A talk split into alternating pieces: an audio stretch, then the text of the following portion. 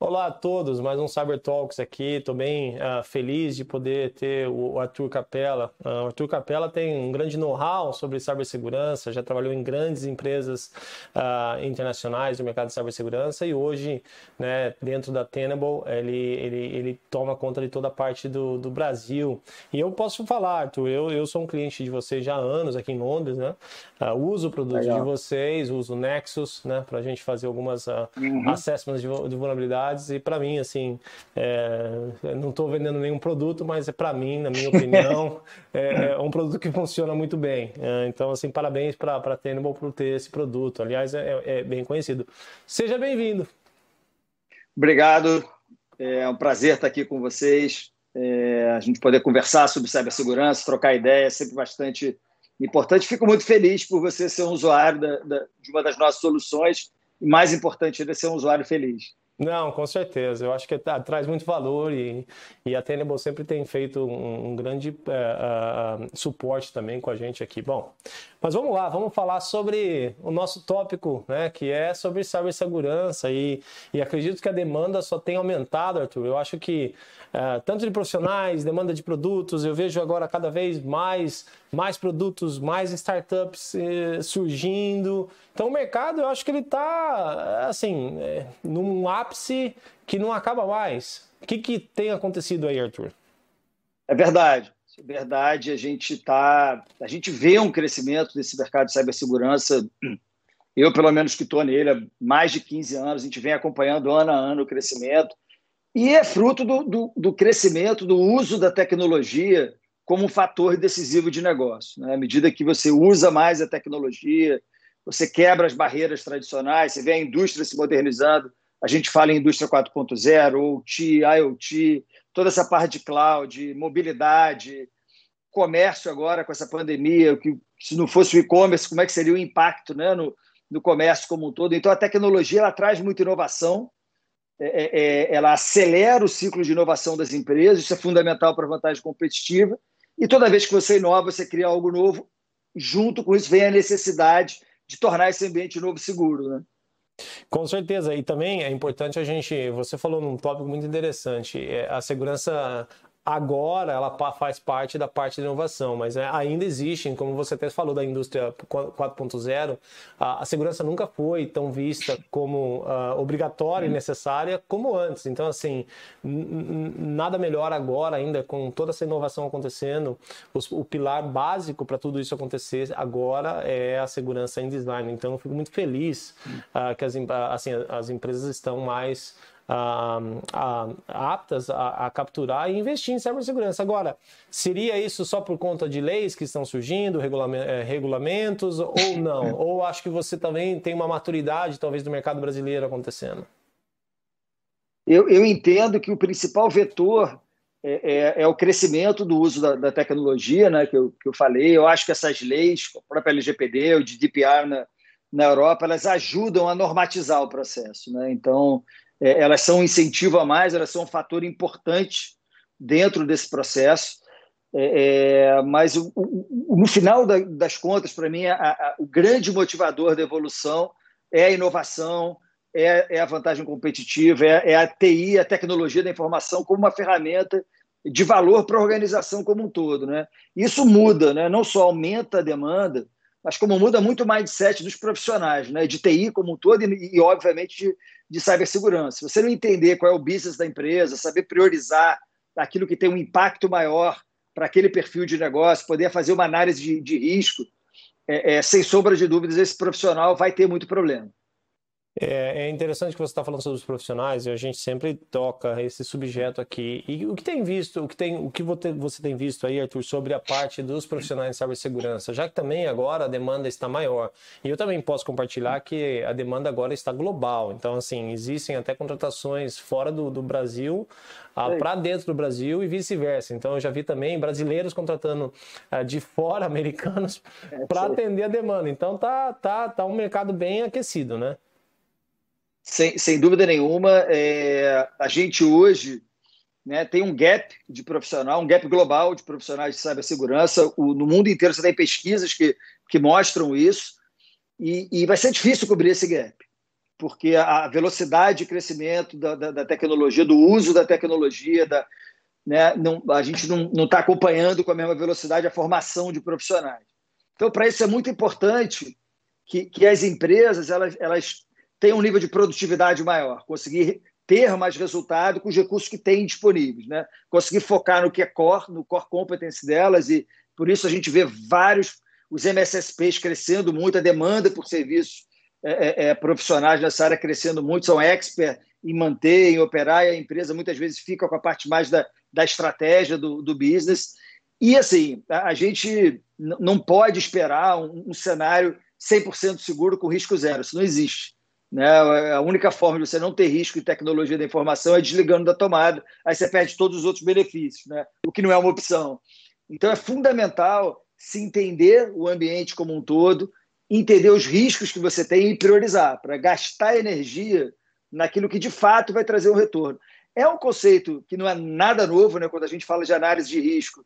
É, é, mercado financeiro se usa, né? nasceu com, com risco, mas a gente faz isso no dia a dia. Né? Quando a gente era eu sempre brinco que quando a gente era neném, né, criança, começa a engatinhar, você já está fazendo análise de risco. A primeira cabeçada que você dá numa quina, bota o dedo na tomada, é uma análise dolorosa, é, é, é, menos complexa, vamos dizer assim, do que a gente tem que tomar nas empresas hoje, mas risco é uma linguagem que todo mundo entende. É uma linguagem comum na organização. O risco de não dar certo, o, o, o risco de, de ter um ataque cibernético, o risco financeiro. Então, é uma linguagem que deve ser muito usada e, e um conceito que deve ser muito usado para priorizar aonde você vai botar mais recursos para ter um resultado melhor. E, e, também, Arthur, você falou da indústria 4.0 e a gente tem visto agora também vários ataques dentro da mesma indústria, que também tem um sistema legado, né? Uh, na parte industrial das coisas. E também é, é um ambiente meio assim complexo, pela perspectiva também que eles não vão poder parar esse maquinário. Então, eles vão ter que colocar certas uh, ah, uhum. é, proteções ao redor, já que também não tem como ir lá tocar tudo, pelo custo, pelo custo gigantesco também operacional e por aí vai. E não aí? É, é, é, um, assim, a, a, as indústrias, elas tinham um ambiente completamente segregado pré indústria 4.0, quando você traz a tecnologia para o chão de fábrica, você tem um ganho absurdo de produtividade, mas trouxe esse tipo de risco, né? E é um risco que a gente vê que os ataques estão aumentando ano a ano, né? Porque é, é, o impacto é muito grande quando você para uma planta, né? É, é ele é enorme. E como você falou, não, não dá para você tem muito sistema legado, você em muitas plantas, você que para planejar uma planta de grande porte, às vezes você demora cinco anos para construir mais cinco. Então, você. É, é, é numa, num momento que a tecnologia está tão ágil, mudando todo dia. É verdade. Né? Então, é muito importante ter esses controles compensatórios, saber olhar e saber defender bem esse perímetro ali com o que é possível. É, isso é até um exemplo do, do Martin Edwards, que é o nosso VP de, de OT, e ele é muito especializado nisso. E ele usou um exemplo que eu acho que é muito bom, onde você fala, mas como é que eu faço? E aí você pega uma, uma imagem, imagina um, um, né, um criminoso que ele está num condomínio de casas. Tem duas casas com o mesmo perfil, ou seja, a possibilidade de lucro dele é igual na casa A e na casa B. Só que ele olha para a casa A, a casa A não tem cerca, não tem nenhum sistema de segurança, a porta está aberta, não tem grade na janela. A casa B, ela tem uma grade, tem sistema de, de vigilância, tem uma fechadura especial a tendência é que ele vá procurar, ele vai atacar a casa que é mais fácil. E é o que acontece hoje né, nesse mundo do, do, do cybercrime. Né? Um mundo extremamente especializado, muito lucrativo para eles, onde eles têm uma, uma lógica de retorno investimento muito grande também. Então, eles vão procurar aquilo que é mais fácil. Com, com... Então, o, o, importante é, é dificultar. Com, com né? certeza. E, e, Arthur, você assim, você viu de repente na demanda também de tudo que está acontecendo né, nas, nas, circunstâncias que a gente vive dessa, dessa, não vou falar o nome, né? Mas dessa crise. ah, mas você também viu de repente com a entrada da lei de proteção eh, de dados um impacto maior na demanda ou talvez foi a, a, eu estou querendo fazer um comparativo da crise que a gente vive atualmente versus a, a, lei de proteção de dados, porque a lei de proteção de dados ela, ela entrou, mas ela não está ainda uh, em, em, vigor, né? Ela, uhum. está, mas ela não está oficialmente ainda dando multas, né? Qual, assim, qual que você acha eu... que foi a demanda maior disso aí? Olha, eu, eu acho que é complementar. A, a, LGPD ela é estruturante, ela chamou a atenção mais ainda da alta direção, que agora tem uma penalidade e está dando um drive para cumprir aquilo, para estar tá compliance, com, com, com aquilo. Então, isso aí ajudou, sim, a ter mais atenção, a abrir uma discussão. E, além de produto, porque a LGPD passa muito por processo, por pessoas, algo que é fundamental. Né? Às vezes, muitas vezes, a discussão em, em cibersegurança fica muito em torno de produto, de features, que são importantes, mas como ferramentas. Né? Mas um, um, uma, uma Ferrari com quem não sabe dirigir, ela não, não vai render. Né? É a mesma coisa, a gente precisa de processo. Né? Quando a gente fala de gestão de vulnerabilidade, que é o nosso caso, ou gestão do, de TI como um todo, você precisa ter um processo. Porque não adianta o que a ferramenta só te dá e você não tem. Então, a LGPD ela, ela ajuda a, a, nesse pensamento estruturante. O que aconteceu com essa crise, né, que, é, que a gente vive aí há 18 meses, mais ou menos, é, é, ela gerou uma série de mudanças. Primeiro, é, toda a área, né, todo mundo teve que quebrar uma série de paradigmas muito rápido, porque era ou quebrar ou parar, né, ou, ou quebrar literalmente.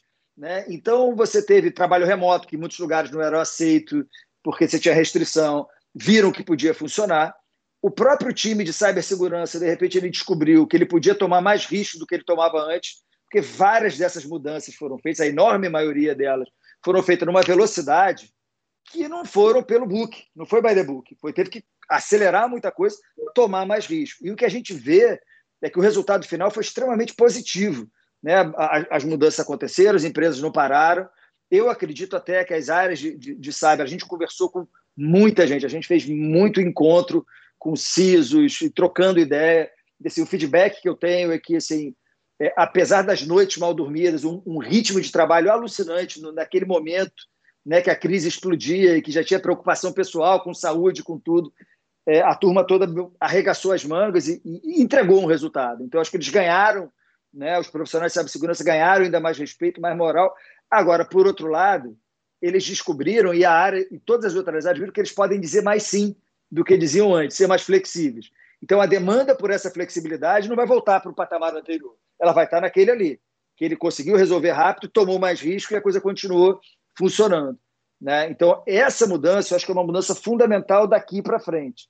Agora, o que eu acho muito crítico, e assim, a gente fez uma pesquisa no ano de 2019, final de 2019, com a, com a Força, entrevistando executivos do mundo inteiro, é, de cibersegurança e executivos do negócio. Foram 800 pessoas entrevistadas eu, e quase 80, 90 do Brasil, se eu não me engano, assim, de todos os continentes. E uma coisa que ficou muito claro que os profissionais de cibersegurança mais bem-sucedidos eram aqueles que conseguiam se comunicar melhor com o board, conseguiam falar a língua do board, eles conseguiam entender o negócio da empresa.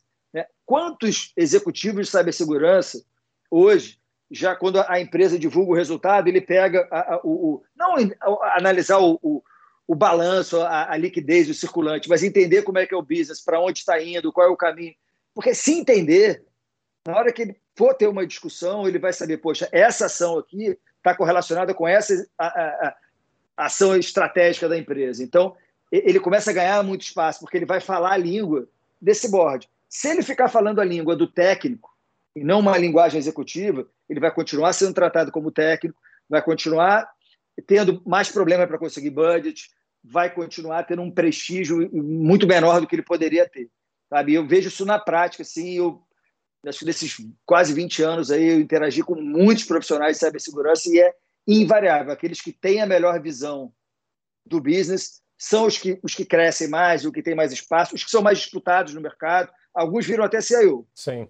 É, é interessante o que você falou, porque a gente está passando no momento, talvez, da, da cibersegurança como um custo para uma cibersegurança mais como um enabling, né? permitindo que o business, é, é né? ou seja, mais trazer resultados e, e, e, também reduzir o risco, porque essa é a, é a, a função a maior. E dependendo do risco, você está salvando o business num todo, né? Uh, para que ele possa sobreviver. Arthur, ah, obrigado pelo papo. A gente ia ficar aqui, pelo jeito, acho que muito tempo. É verdade. Mas o papo estava muito bom. Uh, obrigado por estar com a gente. E você, você é uma peça fundamental para a gente estar tá podendo trabalhar aí no futuro. Tá ótimo. Disponha, estamos sempre à disposição. Foi um prazer bater esse papo com você. A hora que você quiser, a gente está à disposição. Eu espero que em breve a gente possa fazer também os Cyber Talks ao vivo, né? Ué, Conversando. É, é, o, o ao vivo eu vou falar, ele é mais é, é, assim, ele é interessante, ele é adrenalina, mas tá, o convite está aí. Fico, fico aí à disposição tá para poder fazer.